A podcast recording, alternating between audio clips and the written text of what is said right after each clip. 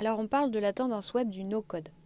Le no-code, c'est quoi? C'est mettre euh, toute la puissance de la technologie à disposition des non-sachants. Donc euh, si par exemple vous avez toujours rêvé de créer des sites web, des applications mobiles ou des systèmes encore plus sophistiqués, mais que vous ne savez pas coder, bah, le no-code, c'est fait pour vous.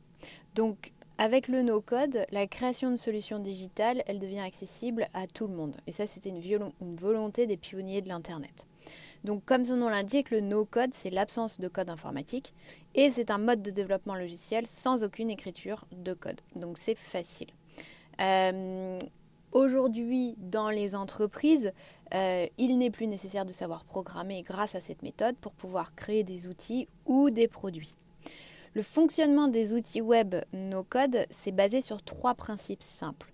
Donc primo, c'est la conception conception pardon, d'applications ou de pages web directement via déjà via des modèles prédéfinis. C'est-à-dire qu'on prend des modèles de code et on vous les applique.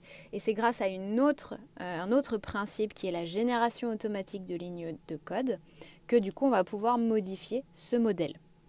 Donc ça surcharge le code. C'est un peu ce que je vous expliquais dans la première partie euh, analyse avec l'idée des templates WordPress fait maison ou des templates WordPress euh, basiques standard. Deuxième principe, c'est la génération automatique de lignes de code.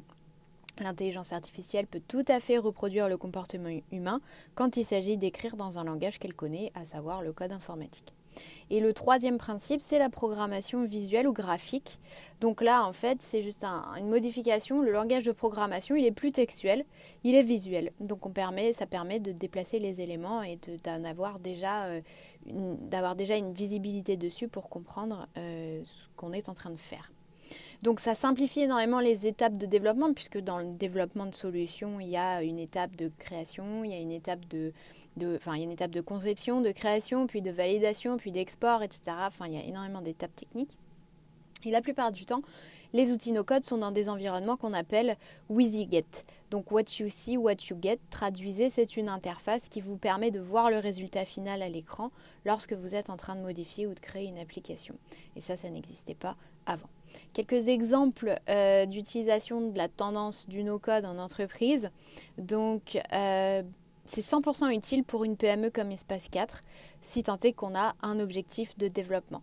Dans le cadre d'une refonte de site web, on peut très bien se dire bah, on va créer une plateforme digitale dont une partie va être le site web euh, développé de manière euh, frugale euh, et, et, très modeste, et puis le reste, on va le faire avec des outils no-code. Et les deux peuvent très bien s'interfacer.